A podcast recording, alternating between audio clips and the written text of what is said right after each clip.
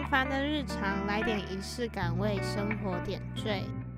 每周为你选风格，选质感。欢迎光临 Weekly Select。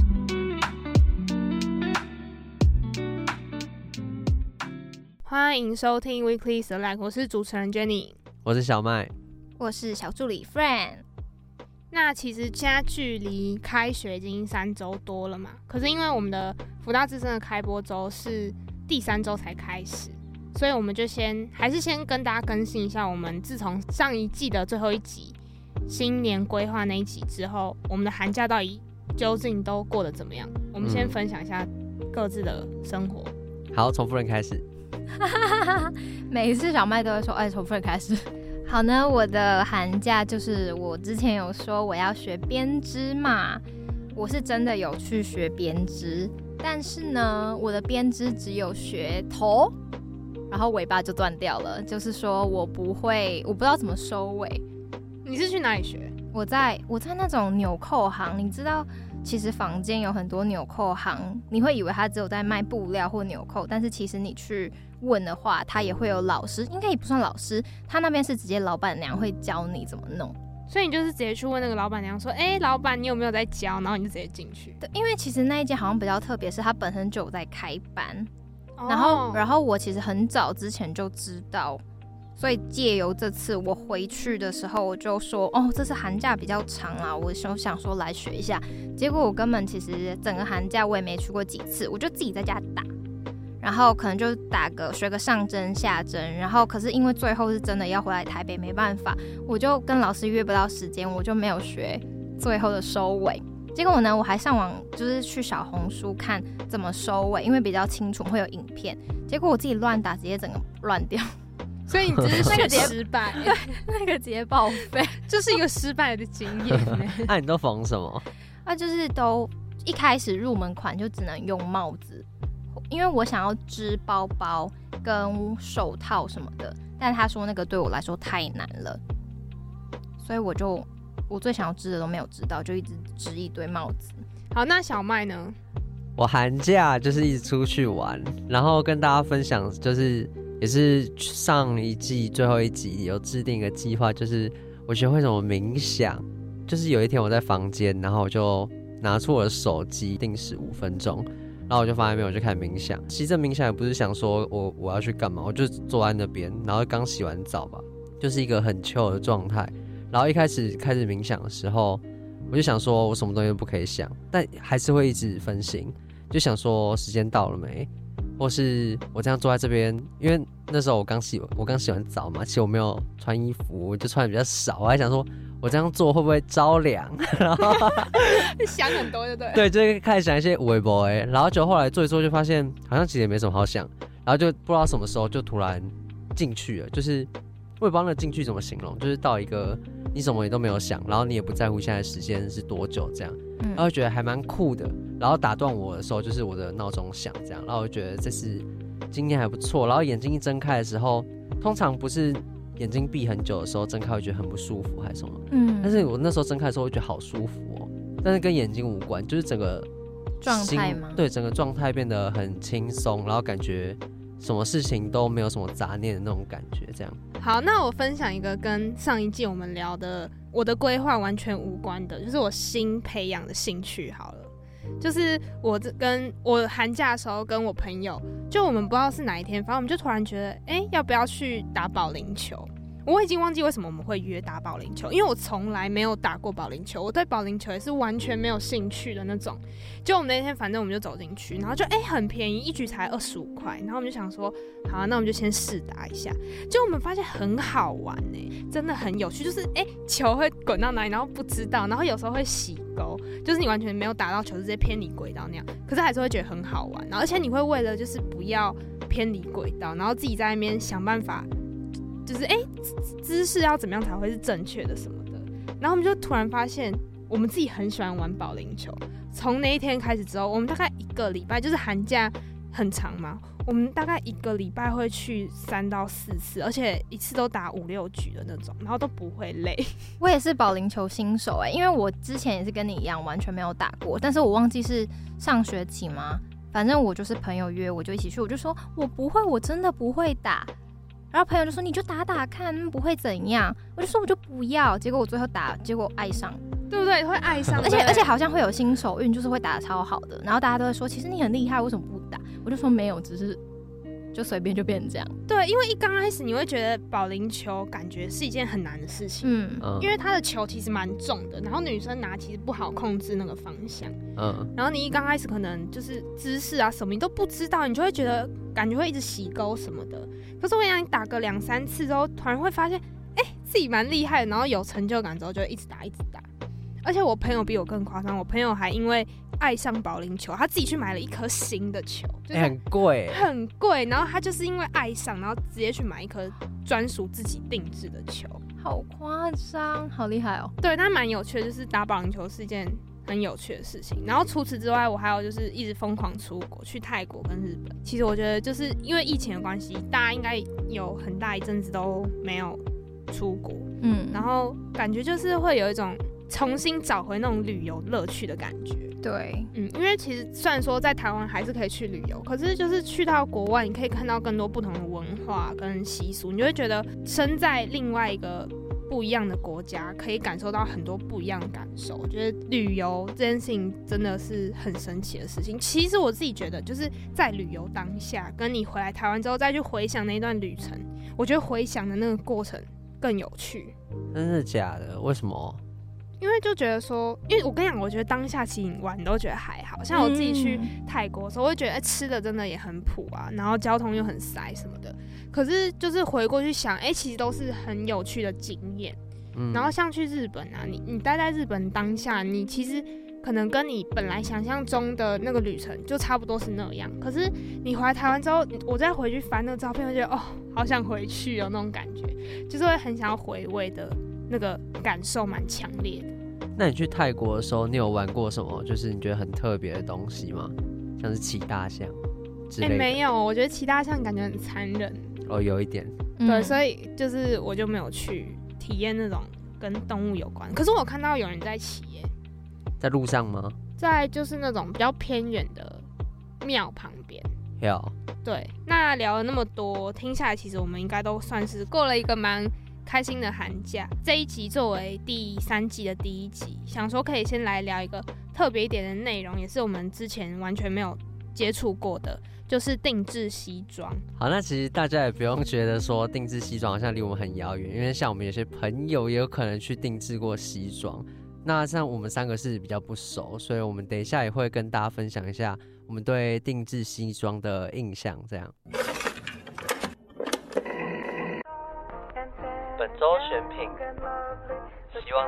欢。那我们现在介绍一下近期一个非常特别的活动好了，就是时尚媒体 GQ 在上周末的时候，其实举办了一个叫做 Suit Walk 的台北国际绅士月的活动。那其实内容就是在邀请大家。在正统西装的根基之下，加入自我的诠释，然后在经典中颠覆，就是今年他们 Suit Walk 所想要传递的真正的核心理念。那其实基本上就是找很多 KOL 啊、艺人啊，或者是歌手啊，各种就是有名的人，然后一般的大众其实也可以参加。那就是大家只要穿正装就可以去参加的活动，在新义区那边。然后其实。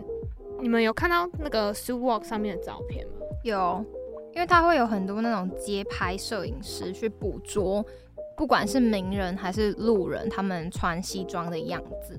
对，而且其实很多人他们穿的那种西装里面，其实也不是说非常正式。对，他们会混搭。对，我觉得混搭是应该也算是他们今年蛮重要的一个理念。对，就是他们希望说不要让正装。只就是只有在这么正式的场合也可以穿，然后其实也是希望说，就是西装可以融入大家的生活啦。对，像 Suit Walk 它的活动的意义吧，跟主旨就是想要让西装平民化。对，所以就是很鼓励大家可以，呃，可能从衣柜。挖出一些可能平常没在穿的西装啊，或者是你觉得很古板、很正式的西装，大家都可以把它穿穿上，然后走上街头。那时间是到什么时候？没有，就是三月十一号。哦，就那一天。对，它就是一天，说好像是从早上到晚上。对，从大概十，好像十一点到七点。对，晚上。哦、对对对。然后，哎，我其实就是那时候，因为要跟大家分享这个活动，然后我有上去 GQ 的网站上面，然后就是这个活动其实刚开始有一个创办人，那这个创办人他今年最特别就是 Suit Walk 已经十周年了。其实我我蛮讶异的，因为我不知道就是这个活动已经办这么久哦。反正创办人就是就是写了一段话在他们的官网上面，就是他说他希望真诚的期盼下一个十年，任何穿着绅士风格的你都不需要再像当年的我们，都顶着亡命天涯的勇敢才能走出家门。期待你穿上合宜的西装时，总能昂首接受这文明社会给予你的赞扬。就是希望大家都可以很勇敢穿西装，因为其实有时候可能大家平常穿西装的时候是很别扭的。嗯，那其实也透过这个活动，希望有很多喜欢西装、喜欢这些风格的人，可以勇敢的穿自己喜欢的衣服出来。哎，我觉得这理念很不错哎，因为老实说，西装在以前就是老一辈会觉得说那是一个很正常的服装。就你今天要上班，或是一个男生，他只要成年了，他要出门，他基本上有礼貌、正式的打扮就是穿西装。但是到，呃，就是过了稍微过了一阵子，然后就大家觉得，哎、穿西装好像是要在正式的场合，或是比较礼貌，像是晚会、典礼这种情况或者场合的时候才需要穿着的。然后就会变成说，就是你平常穿着西装出门，大家会觉得说，哎，这个人在干嘛？就是这个人好像一定有什么目的，他才会穿这样。然后我觉得他们这理念很不错，就是因为西装真的经历了一个云霄飞车式的起跟跌。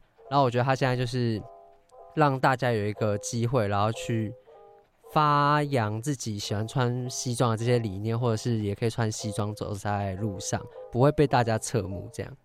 对，而且我觉得其实蛮成功的，就是现在西装已经变成一种时尚的单品，就是大家真的都会时不时就可能在学校你也可以看得到有人可能用混搭的方式穿着西装走出门这样子。对，其实蛮多人都会有西外，对，大家应该知道西外这个词。西外，我刚以为是希望，没有 西外，因为其实因为其实女生都会知道西外是西装外套的缩词。然后每次我们那边讲西外西外，就蛮多人会说到底什么是西外？我就说就是西装外套。所以假的有人会问你哦？对，真的有人问过哎、欸。你你就不知道吗？没有，我是刚才瞬间听不出来他在讲、啊。所以但是你平常是知道西外是什么？知道知道。所以说其实西装外套在现在是真的蛮普遍的。那刚刚大家讲那么多，你们平常是会穿西外出门的吗？嗯，我其实比较少哎、可是是因为我自己身形的关系，就是有时候我会觉得自己的肩膀因为比较窄，然后它的垫很多西装外套的垫肩啊会太宽，然后我穿起来会觉得自己很大只，因为我自己的肩膀不够宽，所以我垫不起那个垫肩。哦，我以为是肩膀不够宽的人穿垫肩才会看起来很挺哎、欸，我以为是这样哎、欸，可是我不知道为什么，就是有时候它那个垫肩如果太突出我的肩膀太多的话，会让我整个人看起来很不自然。所以其实我的西装外套很多都是没有垫肩的。哦，所以就是其实还是要有那个一定的比例，就是每个人适合的那个肩线比。对，就是同一件西装，我觉得很神奇的是，真的穿在每个人身上的味道都超级不一样，感觉都不一样。那你们自己平常会穿吗？小麦会吗？我基本上不太会，我最多最多就是穿。衬衫，然后搭在外面那样。哎、欸，但是我自己还蛮喜欢有一种穿搭，国外之前有流行过很一阵子，现在其实应该也算是蛮流行的，就叫做 Ath Flow，是 A T H F L O W，然后这个是在讲 A T H 是休闲，然后 Flow 这样，然后它是就是在讲说，可能你西装外套里面搭配的东西都是比较休闲的，像可能帽 T 呀、或是大学 T 呀、然后可能下面会配可能棉裤啊等等，就是它是一个比较轻松，很跳嘞，突然想一想，觉得很跳，很跳，但是它却可以搭出另外一种时尚感。然后像我自己平常会用 Pinterest，然后我很多存起来的穿搭照片都是这个风格的。嗯嗯嗯，我觉得一开始这种风格刚出现的时候，其实大家都会觉得哈，这是什么穿搭？因为大家还会停留在西装应该要配衬衫，对，或者是配西装裤啊、西装裙那种。可是像是之后欧美就很流行，可能。很多名人像 Gigi Hadid 他们那一种，对，Hailey Bieber，对对对，他们都会把这种感，他们就会好像里面穿的很随性，然后外面随便，感觉就是你随便从衣柜，对，拉出来一件西装外套直接套上的感觉。平常自己很喜欢西装外套这个搭配，它几乎是我每天穿搭的单品，因为我、欸、真的就是我先讲，就是 Friend。我应该看过他十次，大概有九次外面都是搭西装外套。因为我我没有一般的外套，我上次也跟小麦说，对，我没有一般的外套，所以我出门应该是因为这样，所以我出门都会穿西装外套。而且我觉得西装外套穿起来就会让我看起来好像没有这么随便出门的感觉。而且我觉得西装外套跟我平常的穿搭也配得起来。我的像我的衣柜里面就有五六件西装外套。然后我就会看我那一天可能适合穿是呃衣服适合哪一件，我就会穿哪一件。嗯，哎、欸，我觉得你刚刚讲到一个蛮好的，就是你说你穿西装外套可以让自己看起来没那么随便。我觉得这是一个蛮酷的想法，因为通常大家都只会觉得说，哎、欸，穿西装是不是就会太正式？可是如果就是相反来想的话，如果你是把它变成一个综合掉自己没有那么随便的一个单品的话，其实是一个。蛮好的选择。那我问 Friend，就是你有这么多个西装外套，你有觉得就是要怎么样去挑选一个属于自己或者适合自己的西装外套？有没有一些重点？其实，其实我的西装外套蛮多，大概有一半是我爸妈年轻的，特别是爸爸的，因为我爸爸是比较偏小只的男生，然后我是比较偏大只的女生，所以其实我的肩宽跟我爸爸不会差到哪里去。所以他的西装对我来说算是蛮适合的，不会有小孩穿大人西装的感觉。所以现在呢，我目前最喜欢的西装外套也是都是我爸爸的。然后我觉得西装外套的话，大家可能对他的印象就只有黑色或者是深蓝色那种印象。可是呢，我爸爸的西装是那算什么绿啊？墨绿吗？我也不会形容，但因为它的绿是有掺杂别种颜色，所以它整体看起来就不会说让你感觉很沉闷，或是沉闷，对，太素，对对对对对。像我也蛮喜欢的是一件灰色的西装外套，扣子上它也会有很多不一样的设计，例如像有 logo 设计或是什么的。我觉得颜色挑选上很重要吧。如果你不喜欢那么正式，又可以常常穿出去的话，或许你在颜色选择上可以不要这么的黑，或者是这么的深深色。诶，刚刚 Friend 讲到说，他觉得颜色挑选上面蛮重要的。我虽然说真的超级少穿西装外套，但我衣柜里面还是有，因为就是要那时候我是大学面试，然后就有一阵子就还是会啊看一下要买西装什么的。然后那一阵子就有蛮喜欢西装的，然后就有买几件。然后我发现其实我的西装外套也都不是黑色，因为我觉得黑色好像真的有时候太正式。对对对，有的时候你在搭配上你，你你会觉得说你穿上西那个黑色西装外套，你就会觉得哦，真的有变得那么一点点的严肃。对，而且那时候因为像我去大学面试的时候，其实虽然说这个场合也算是正式的，但是其实也没有那么的商业那种严肃。对对对对所以其实有时候就是因为我那时候是觉得说，哎、欸，那我还是要呈现一点大学生的活力感、青春感。对对对，那时候我后来去找了一件灰色配蓝色线格纹的，蛮、啊、可爱的，对的西装外套，就觉得其实那样子西装外套也不会说很不正式，但是也不会太过严肃，其实我觉得也都还不错。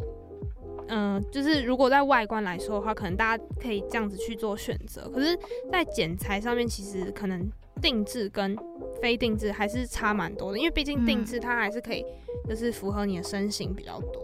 嗯，对。那那你觉得男生怎么样的男生比较适合穿西装外套？小麦？我觉得老实讲的话，会觉得要比较高的人比较适合穿。一个原因是因为我觉得比较矮的人穿会很像很像变压扁的感觉吗？对，就是整个缩在一起的感觉。因为通常西装外套会颜色会搭得很近，然后也会比较修身，然后比较矮、比较小的男生穿起来的时候，你就会觉得好像要更瘦了，又更修身，又更小一只的那种感觉，就变得很精致那样。然后再就是我觉得，就是西装外套有时候很看一个人的品味。然后会觉得说看起来沉稳，长得比较沉稳，会比较老，就是看起来比较成熟的那种脸，穿起来会很有味道。尤其在当他有留胡子的时候，或者他可能是长头发，然后把头发扎起来那样，我觉得这种男生穿西装走在路上，你就是会会一直回头看他的那种感觉。哎，确实，大学生的男生好像真的比较少看到有男生会想要穿西装外套来上学的。嗯，我在想说，是不是因为大家觉得自己年纪还没到？然后可能穿不出那个成熟味道，哦，我觉得是穿起来会看起来像那个哎、欸、公关或者是业务那种感觉。哎、欸，可是我觉得小麦讲的是因为他讲的西装跟我讲的西装有点不一样，就是因为我讲的西装是比较 oversize 的那一种，嗯，对对，比较不分身形的那种。然后小麦讲的可能是那种有特别定制的西装。哎、欸，但我觉得男生好像不太会去穿太 oversize 的西装外套、欸，哎。哦，确实，因为就是我看到很多国外也是都是女生在穿 oversize 的外套，然后里面可能就是配我刚刚讲的小背心什么，对，就是休闲一点类型的。女生在西装外套上面的变化好像真的多于男生，就玩的比较花这样。男生可能就是比较求一个经典或者是。简单的，因为有时候说真的，男生会觉得说你穿那么大，就很像小孩在穿爸爸西装那样。哦，对对对。对啊，但是我也不知道哎、欸，但老一辈好像也喜欢穿大一点，所以我觉得这个人真的是很看那个时代的人对于穿搭是什么概念这样。所以其实我自己觉得，就是西装很讲求搭配，而且不只是可能。里面你的衣服而已，是整个人散发出来那个感觉。就是西装不是只是搭配衣服而已，是整个人的氛围要对，才有办法，就是驾驭一件西装。嗯，我也这样觉得。就是那个东西要套在你身上的时候，第一个你那个门槛要有到。用一句话来讲，就是见我爸爸跟我讲说，就是要骑那种很像重机啊，或者跑车，就是人要比车凶。我觉得这件事情也可以应用在西装上面，就是你的气场要有压过这套西装，你穿上去才不会很奇怪。嗯，那你觉得定制的西装跟一般我们在市面上看到的西装有什么样的差别吗？我觉得你有看过，就是你可能某些场合你会不会就是遇到，哎、欸，可能我今天穿的就是一般外面那种市面上买得到的西装，跟比较贵的西装，或者甚至是定制的西装，你有遇过就是哎、欸，大家都穿不同西装这样的场合吗？有，我可以分享一个，就是去年差不多十二月的时候，是我们系上的毕展，然后因为我大四嘛，所以我也要穿西装。然后那时候我们也是很临时才决定说，就是班上的男生要全部正装出席这样。然后我想说跟我开玩笑，你知道吗？我就赶快去 Net 买了一件就是西装外套了。然后反正当天穿的时候，你就会发现说，诶，有些人他定制的定制，他一走出来他就是不一样，那个感觉真的很难说。就是你看他的整个他整套搭起来就是很贴，你知道吗？就是。那感觉像是我们在套外套，你可能会觉得说这件外套它会有点浮起来，蓬蓬一块，就蓬蓬的那种感觉。但是那那个外套搭在他们身上，你会觉得他们好像是穿衬衫的那种感觉，我觉得很厉害。而且那时候拍照以后，我还有再去划我跟那些男生的照片，反正就是发现说，其实那个修身啊，像是他们腰线这边，然后跟他们的袖子啊，就是。因为像我的袖子会有点到手掌差不多五分级这样，但他们就会收在上面，差不多手腕的上面一点点，然后就看起来会比较利落。然后因为加上很多西装人会戴手表，然后你手表才不会卡到那个西装的袖口。哇，哎、欸，这个完全没想过哎。哎、欸，但是我觉得这个真的有分，就是以前那种美式的那种老西装，像我阿公有跟我讲说，我挑西装要挑就是袖长到手至少要超过手掌一半。就他们会觉得宽宽大大才是好的，但是现在年轻人会喜欢短一点、合身一点这样。但我觉得可以露到手表这个细节真的是还蛮重要的。如果是一个会想要戴手表的男生的话，嗯，没错。因为真的有时候可能我也是，就是手环好了，你戴个手环，可是你知道衣衣长就是 比较长，所以常常我穿 oversize 的衣服，然后戴一个手环，根本就看不到，就会觉得很没有意义，你知道吗？你在举手啊？还是下次把它戴在衣服外面？对，就是后来我会找那种日本 有有有一阵子很流行那种比较宽一点的那种手环，然后它是可以就是挎在那个衣服外面那种。对对对对，就很酷。那我们今天，因为我们三个其实对于定制西装这件事情是非常不熟悉的，所以呢，我们邀请了专家来替我们解答。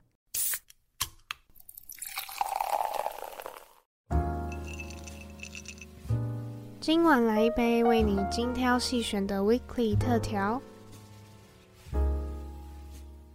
今天呢，我们很开心可以邀请到 Renaissance Suit 的主理人秋登来到我们的节目，来跟大家分享一下有关定制西装的一些小知识。那让我们欢迎秋登。Hello，大家好。那就是我们常看到市面上有很多种西装，然后像是有成套西装啊，然后像定制西装，它有分半定制跟全定制。那其实很多人其实都不了解说这些西装的差异到底在哪里。呃，像成套西装就是已经做好的、已经完工的，放在架上，像大家平常买衣服可以挑的，像是 Uniqlo 啊，或是一些 G 两千西装品牌之类的，这些都是成套西装。然后半定制西装跟全定制西装的差别在于，半定制西装它会先挑布料，然后布料挑完就是直接跳到做好的环节，然后全定制西装中间的差别就是。中间会有一次半成品的试身，就是一次做到一半，然后可以呃微调版型的有些部分，让西装可以更有更好的合身度。对，那个做到一半的概念大概是怎么样？都会多留步，然后嗯，我们不会用那个缝纫机先车好，我们是用手工缝起来，所以会比较把好把那个结构拆开来。所以才比较好调整。那所以就是他的那个半成品是客人自己定制的那一件，跟最后拿到的那一件是同一件吗？对，最传统的是同一件。然后可是最近也是有呃用替代布料去做那个同样版型，可是不是客人挑的那一件，就是以版型为主。这是比较新的做法，因为成本比较低。然后最传统的做法就是客人挑的那个布料，然后。拿来做半成品，然后手缝给客人试穿。因为其实传统的做法的优点在于说，可以最直接的看到布料在身上的效果，让客人比较可以直观的看到有哪边可以调整，或是他可以提早看到这个西装做好的样子大概是怎样。嗯，那假如说已经进到车缝的那个时候，他还可以再做修改吗？大部分的宽松度，像是腰身啊。或是衣长等等，通常都会多留布，然后可以有修改的空间。可是像比较难处理的领围，然后肩膀、袖子等等的部分，这几个地方都不会有布料，也不会有空间可以修改。就是他已经半成品的时候，不是会先修改过一次？对。那如果他就是他拿到成品的时候，他想要再修改，就他觉得可能没那么合这样。呃，是可以修改的，可是修改的部分就不会像。半成品一样那么多哦，就那个 range 会比较小一点。对对对。那我其实蛮好奇，因为像我们大学生其实对定制西装会有一种距离感。那如果就是刚开始想要接触定制西装的时候，会建议先选择半定制吗？还是可以直接就是选全定制？就是他们的选择的标准大概会是什么？选择的标准，我个人来说啊，就是如果你的预算够。那就是去全定制，可是通常因为可以挑的选项太多，可以调整的选项太多，会让大部分人一不知所措。所以如果预算有限，然后你也有朋友会懂西装的，建议就直接上到全定制。对，就是有一个人帮你看着，然后也是完完全全的体验到百分之百的手工艺。嗯，那秋灯觉得说，就是一件好的西装应该有哪些细节是我们这些想要定制西装的人要去注意的？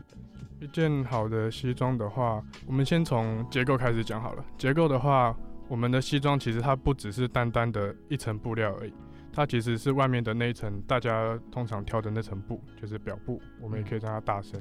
就是表布呢，是最外面大家直观看到那一层，然后中间有它的骨架。大家看到西装会挺的原因，不只是你挑的布料，是里面有一层骨架，然后我们加衬。衬的话有两种，一种是比较廉价的，然后做工比较快，也比较便宜的，叫粘衬。粘衬就是我们用熨斗把热熔胶还有比较硬的布料贴贴合到那层我们选的表布上面，这样可以塑造出它的挺度。可是它的缺点就是它比较没有那么。嗯，垂坠度没那么高，大家就会看到比较稍微比较死板一点的，然后透气性也没那么好，然后它的耐久度也没那么好。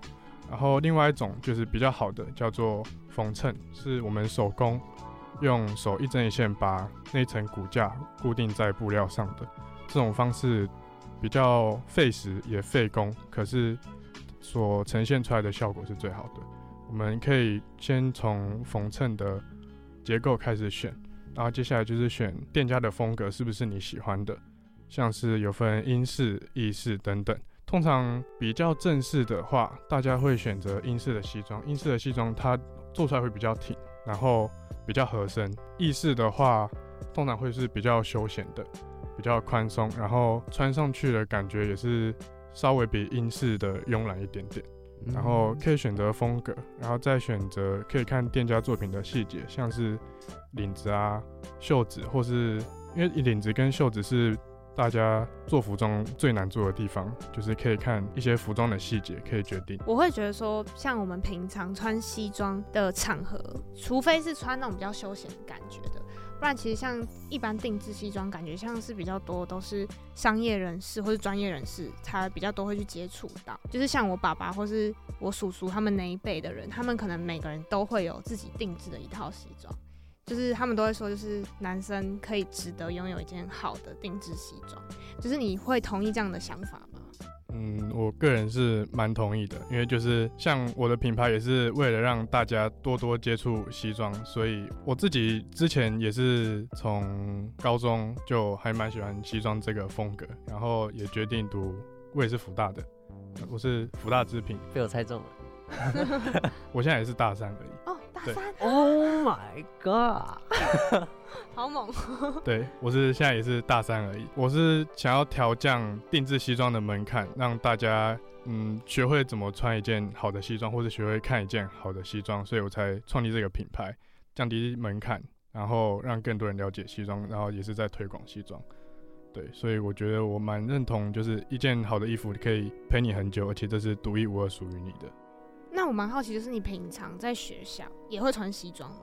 哦、呃，对。哎、欸，那我先问一下，就是。好奇什么时候开始接触西装这个东西？因为其实我就在求学的这个路程中，其实从国小、国中、高中，除了学校的制服之外，很少有场合是需要西装。那是什么时候开始会看到哎、欸、西装，然后觉得它很有魅力？其实也是就是慢慢看一些文章啊，或是大概国中、高中的时候慢慢喜欢。可是因为那时候第一是你没有预算，然后。你也不太有机会或场合穿到那么正式，可能穿那么正式，大家说，哎、欸，穿那么帅干嘛？你要去喝喜酒，会被人调侃啊、讲话之类的。可是因为自己喜欢嘛，然后我也觉得这是一个可以被传承下去的工艺。然后从大概国高中就有兴趣。高中我其实大哎、欸、高三的上学期，就是考学生的时候，我还没有到很确定我到底要读什么。后来才发现，哦，我喜欢做东西，我也很喜欢西装，那我就来。读服装，然后读完服装之后就开，哎，还没有读完，对，还没读完，对，就是在读的过程中也是确定了自己喜欢西装的这条路，然后也去定制店当学徒，然后也是半工半读啦。可是因为服装组的作业量实在太多，后来是身体有点承受不了，然后想说，OK，那我喜欢西装，那我就自己开一个工作室，也可以推广西装。对，在创立这个工作室，那我觉得很棒哎，因为虽然说我觉得西装真的是一个很酷的东西，可是我嗯，就是要这么喜欢，然后到自己成立工作室，其实是要真的真的超级喜欢才有办法做。而且我原本以为秋灯，我我有猜到是福大，但是我以为你已经毕业，就没想到对大三跟你一样，而且酷哎，甚至比你还小，对，甚至比我还小。然后他就就自己创立一个品牌，然后再推广一个他很喜欢的东西，我觉得还不错，这样。哎、欸，那我蛮好奇，就是会有女生去找你定制西装吗？呃，女生有，然后也是通常现在大部分人定制西装的需求，也还是以面试啊、商用，就是还是有目的性的场合啊，也是由女生来定制。然后那时候她是要专题报告，然后也是来找我定制西装。就是女生需要注意的一些细节，跟男生有差别吗？其实大部分都差不多，就是看合身度。合身度要怎么看？我们通常都是看一件衣服在你身上皱纹越少越好。对，就是看起来服帖，不会有太多的皱纹，也不会看起来邋遢，就是一件好西装。我们大部分男生女生都差不多，像我们学校教的大部分都是女装，就是女装跟男装最大的差异在于女装的款式多。然后流行度的变化也快，所以它不会用那么严谨或是那么费时的工艺去做一件衣服。所以通常女生的西装都是做年衬，就是刚刚讲的风衬，它其实是有一定的限度去贴合你的身体，因为它就是一块布，我们用熨斗把它压出形状。可是这个形状有一定的限制，因为女生的曲线比较大，所以缝衬稍微比较难达到。这个要求，所以大部分都是用年衬做的，这就是男装跟女装最大的差别。女装求快，可是男装求呃经典，然后比较有质感，然后比较求耐穿。对，所以在定制上面，预算上面也会有不一样的差别。因为我是推广定制服，所以女生来定制，我们还是以呃男生的方式去做，就是一样以比较费时的方法去做，所以预算是差不多的。可是大部分外面女装的定制通常会比男生低一点点。我我看我阿公他以前那种穿的西装啊，他就是那种宽宽大大的，然后老实说我看不到什么腰身，但是我会觉得说女生她好像西装会有一个很明显的腰，就是她这边会缩进去这样。那男女的那个腰身的那个比例是要怎么去做取舍？呃，像以前的西装，因为以前喜欢做宽宽的西装，主要还是因为受。美式阿玛尼的风格影响，所以大家的西装的轮廓就比较宽松。然后腰身的话，其实现在男装跟女装的腰身没有差到那么多，只是因为女生她曲线本来就比较多，然后现在男生也不太有人会做那种很美式的西装，嗯，就是大家的腰身都会有出来。哦，懂意思。那假如说今天我要去，就是我是一个新手。我要去定制西装，那我应该要做什么事前的功课或者事前的准备吗？主要还是看你的预算，然后从你的预算里，你可以先挑几件你喜欢风格的店家，可以看它的结构是怎么做的，就是缝衬啊，或是粘衬，然后再看评价，再看它可以选择布料的多样性，还有它可以调整的幅度有多大。嗯，邱登，你是什么风格的啊？因为刚好提到有英式跟意式的嘛，对，啊、呃，我们做的大部分都是英式的西装，因为也是可以做意式啊，可是因为大部分人的需求还是以正式商用为主，就是还是有个目的性，所以我们大部分都还是做英式的西装。我们很好奇说，就是在所有的这个过程中，其实听得出来做西装其实蛮复杂，也蛮麻烦的。那这样子的话，同一件西装会只经手一同一个师傅吗？不会，我们先从最传统的定制店开始讲。我们从全定制开始讲，全定制它的步骤总共有：一开始我们客人的选布，然后裁寸，就是裁寸就是量身，量身之后就是在纸上画出版型，然后再从版型复制到嗯、布料上，然后裁剪，裁剪之后就是我们会假缝，假缝就是大概。用棉线，然后用手工缝制出半成品，然后再把这件半成品给客人试穿，试穿之后再修正。试穿跟修正可能看店家的不同，有些会一次而已，有些会两次、三次。然后修正完了之后，就会开始进入到车缝的阶段。然后通常大家听裁缝，裁缝其实裁跟缝大部分是分开来的。打版人会量身。然后打版，然后制作就是给缝制的人去做，然后试身的话是给打版的人去补正，就是裁跟缝它其实是分开的，就是裁大家可以说从量身到打版，就是这几个部分是裁，然后缝制就是单纯的缝制这件衣服，所以现在的分工不会一个人做完全部，不太会啦，就是也是看店家，也是有一个裁缝就是做完整件衣服的，可那个通常也会贵上蛮多的，所以现在的分工大部分是一家店也会有好几个师傅这样分工下去。那这些定制的过程中，有哪一部分是你觉得最困难？对你自己来说，最困难的话，其实是打板跟客人的试穿，因为客人的试穿必须要有嗯应对吗？就是跟客人怎么沟通？对，跟客人沟通是一环，然后还有就是你必须用你的经验去判断说这件衣服哪里出了状况，哪里有问题，你必须修正它，像医生一样。对，这个部分，我觉得是最难的，而且是每个人的体型都不同，就只能靠经验，然后靠你的眼睛看，然后才知道这件衣服到底哪里有问题。而且试穿的补正通常都不太会有很系统性的教学。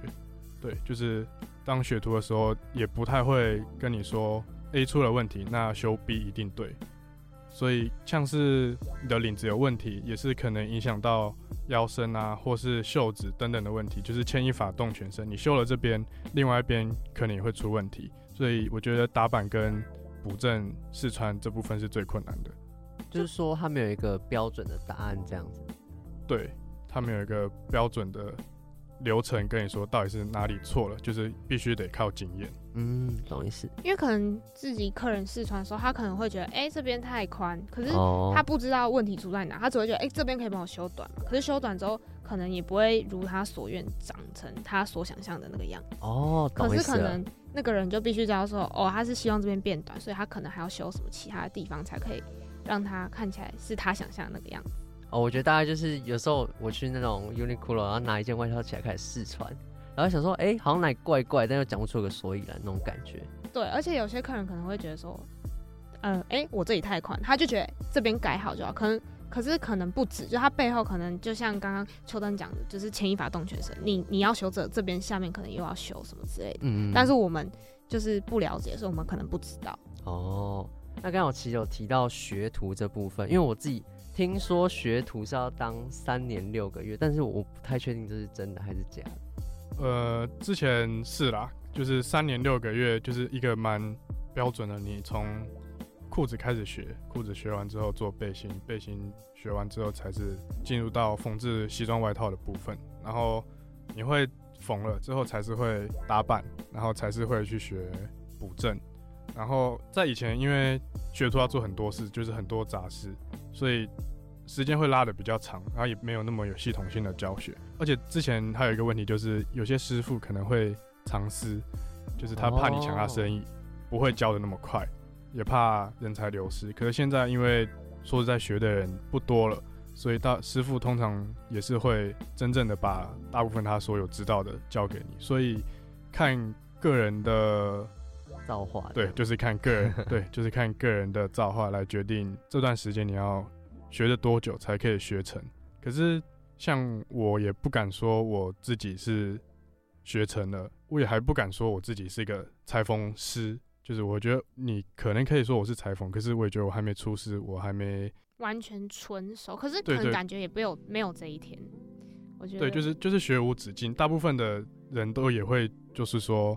了解一个东西，了解的够深，你就会知道说，哦，你有多少是你还没懂的。嗯，对。那在这一段学徒的过程中，你觉得自己的心态是如何？就是你可能会是很想追求很快学完，就是你是很积极、很着急那种感觉，还是你是觉得哦，这一切的过程是这样平稳的过去就好？嗯，主要还是积极吧，就是在学徒也是做客人的衣服，所以师傅一定会催你要做快，要做快，要做快，所以嗯，就是积极的一直做，一直做，一直做，不懂的就问，算整天被骂，可是你还是不懂的，还是必须得问，就是也是不要怕问师傅，或者说哦，这真的你不会做，就不要不懂装懂，然后也要知道，就是说裁缝这条路也是学无止境，每个人的体型都不一样。也是经验，也是不断的累积，算是还算积极啊。嗯，据我所知，就好像因为这就是老一辈的西装师傅是真的跟你们年纪差有点大嘛。那你觉得是什么原因造成现在的年轻人可能毕业后他真的有喜欢西装产业，但是他不敢投入进去？主要还是因为工时非常非常长，然后。不太放假，就是像我是半工半读的，所以没有到全职的在店里。可是像全职的学徒的话，是之前的店家是星期一到星期六，然后从十点，然后一直做做到晚上九点，一天做的时间有十到十一个小时。通常吃饭吃太慢，老师傅也会骂。对，就是你拖到时间了，薪水也没有到很高，除非你自己出来开店，才会到真的赚到钱。做服装的大部分都是啊，就是做服装的大部分都是靠自己的热情去撑，就是你钱不多，然后工时很长，又不常放假，你回家也没什么力气，没有什么自己的时间，可是你就是靠你的热情再去撑。所以年轻人没有很喜欢投入到这个产业，我觉得也是一个原因。嗯。那就是像你品牌有说，就是也是用文艺复兴来取名的嘛。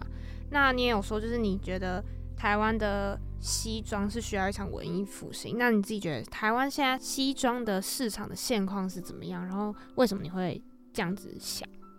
嗯，我是觉得，因为台湾大部分的人，男生都还不太知道一件衣服的合身度到底是怎么样。也不太知道西装到底要怎么穿，然后因为定制的门槛高，大家也不知道它贵在哪里，所以我文艺复兴的意思就是我想要让大家穿回定制服。然后现在台湾的西装市场的话，嗯，除了老牌的一些全定制店家，也最近比较有新一代的师傅也是慢慢出来开店，然后大家也是比较会去关心男生怎么穿。才是好看的。好奇问一个问题，你觉得台湾男生算是很注重打扮的吗？我会觉得大部分都还不是，就是可能是因为台湾的环境吧。就是之前小时候可能都会说，你穿那么好看要干嘛？你就赶快去读书，不要用那些有的没的。嗯，对对对。然后就是不要分心，你读好书就好了，读好书就好了。然后这样一直上来的话，大家也不会那么注重审美这个部分。嗯，然后像是台湾的设计产业跟艺术产业也不会很发达，也是因为，嗯，台湾都不太注重审美这个部分。这我个人感觉啊，对，就是没有那么注重审美这个部分。所以到最近资讯比较流通、比较发达，也是也有比较多人去关注男生穿搭这方面了。现在我们其实台湾的成衣产业是算很发达，应该说全球都是这样。因为台湾天气本来就很热嘛，然后定制西装其实当初台湾西装有一点在走下坡，应该说是真的在走下坡。但是那个原因就很多，像刚才提到说，可能是因为天气很热，或是因为以前长辈都会说一定要一套西装，但是到近代就会觉得比较还好。但那原因说真的就是众说纷纭。那你自己看，你是觉得？是什么样的原因造成当初没落，然后现在又找回一点生机？这样，嗯，像刚刚说的，就是现在也是有蛮多业者在推广西装的，像是后天三月十一，就是三月的第二个礼拜六都会有 So Walk，就是一个西装在西装游行的活动。这也是呃一个品牌的老板是高无极的老板，然后他一开始只是他自己个人。做的一个小活动，第一届可能也是只有五十个人，也没有什么赞助商。然后现在已经到有 GQ 时尚杂志变成主办，然后也是会邀请各大 KOL，还有名人啊、艺人啊一起来推广西装，还有推广男生穿的好看的这件事情。嗯，因为你说你自己在学校有时候就是几乎是都是穿西装嘛。那就是会不会有人问你说，哎、为什么来学校穿西装？或者是当别人这样问你的时候，你的想法是什么？就是为什么你可以就是觉得，哎、我穿西装，别人穿西装，我很自在这样子？还是就是单纯是因为你喜欢？嗯，我其实觉得跟我们系的风气有关啦。就是我们系，我忘记哪个老师他有说过，就是在我们系，你只要不要看到全裸，大家都是正常的。对，就是风气都很开放，你你想穿什么就穿什么，所以。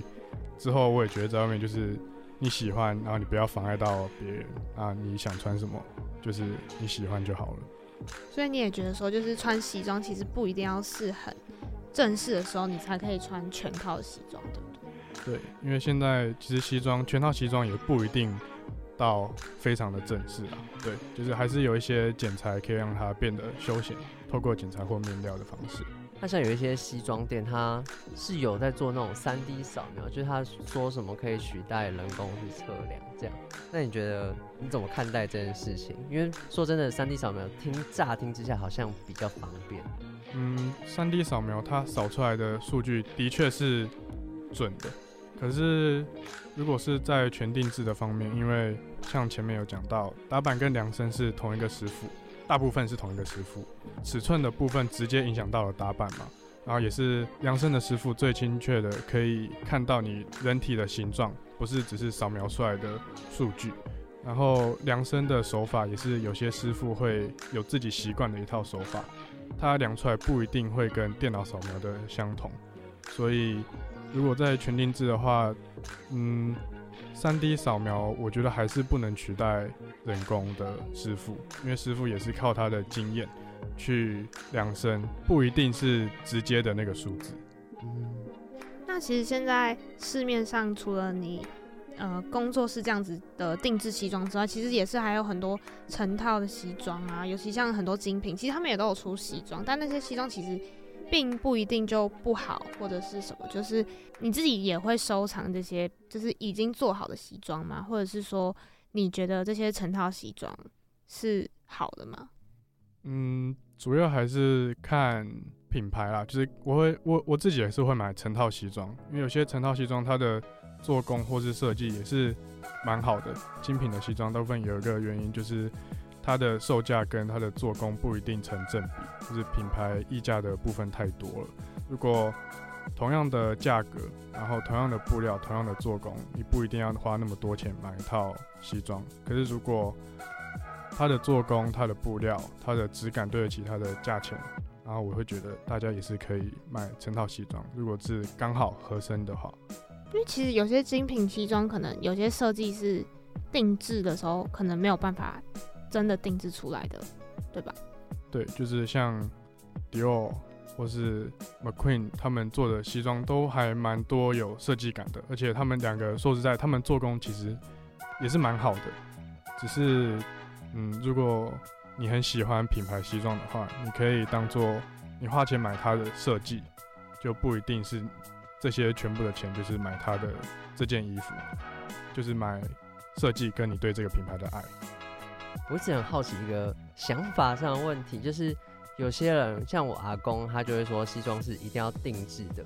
就是我之前可能有面试，我就会需要去直接买一套成套的西装，他就会跟我讲说，就是干嘛要买一个这么不适合自己身体的西装？就是他们可能会有比较偏激的言论。那我好奇是秋灯，因为你自己本身做定制西装嘛，你在看到别人穿不是定制的时候，你那个当下的心里的想法是什么？一开始会觉得有点可惜啊，就是你同样的钱，搞不好你可以做一套更合身的西装。可是现在我是觉得也是鼓励大家穿西装，所以我觉得你愿意穿就很好了。对，就是你愿意穿，那搞不好你穿几次你喜欢了，你觉得穿西装还不错，你也可以就是往定制的路程上去做下去。那秋冬会觉得休闲的西装会看起来怎么样？因为像我们今天小助理，他其实就是有穿。西装外套，所以我就很好奇，说秋生在看到小助理穿这样的时候，心里会怎么想？嗯，就是各种风格都各有所好，所以我还是觉得有人愿意穿西装，我还是也是蛮开心的。对，嗯，虽然说都是西装，但是可能还是有很休闲，就是可能分门别类不一样。对对对，可能，而且现在其实也有很多国外，他们就是有发展出很多不同西装的穿法。可能是里面也会搭配帽 T 什么，但还是可以很好看。就是我觉得西装是一个很厉害的单品，就是因为它算是一个概念，可是它可以搭出很多不同的风格。嗯、哦，就其实现在可以不用把西装看得像是一定要正式场合才穿，可以把它融入到日常生活中这样。对，就是虽然说西装就是大部分的固有印象就是那个样子，可是西装它迷人跟好玩的地方，就是也是在于说它有。太多细节可以去调整它的风格跟它的穿法。嗯，哎、欸，我蛮好奇，这样夏天你也会就是穿这样？夏天哦、喔，看要去哪里。如果大部分都是冷气房的话，也还是会穿西装。对，哇，好厉害！那我可以问一下，就是你你自己本身会有，就是有几件吗？定制的？嗯，倒是没有数过哎、哦，太多了，而且就是因为我 一打开啊，全部都是，大部分大部分穿的都是西装，可是因为我我自己就是很爱黑色，就是大家都说黑色西装太正式，就是我还是因为太爱黑色，所以我自己黑色西装就有五六套以上，每一套都是黑色，可是每一套都长得不一样。像我女朋友，她就是分不出来到底哪一套是哪一套。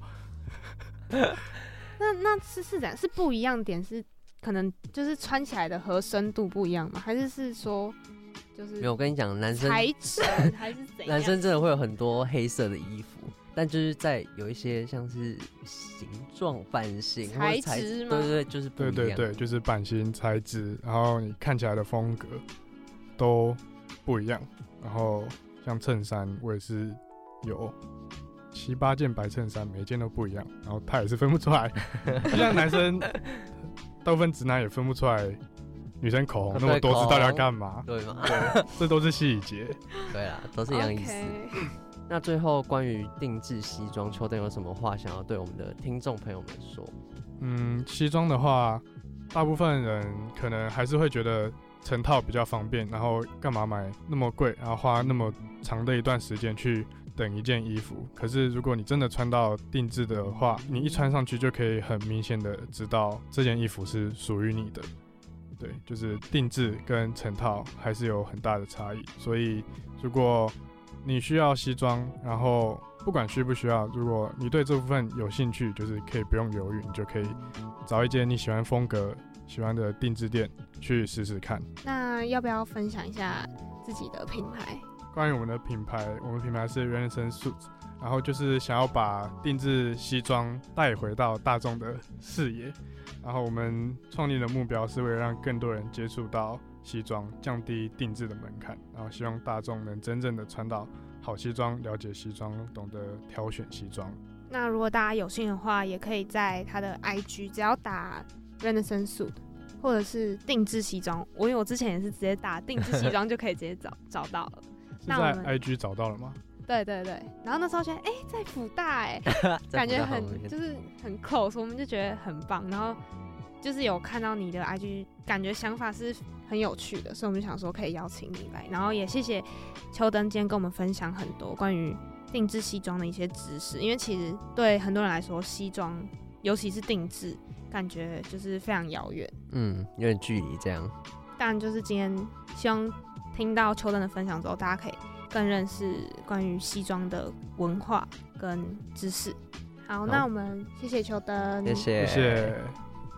其实我们三个都有被秋灯吓到哎，因为他是做定制西装，对不对？他是自己是老板，嗯，所以我们的印象中可能会觉得说他是已经出社会的人士，结果没有想到他居然才三年级，大学三年级。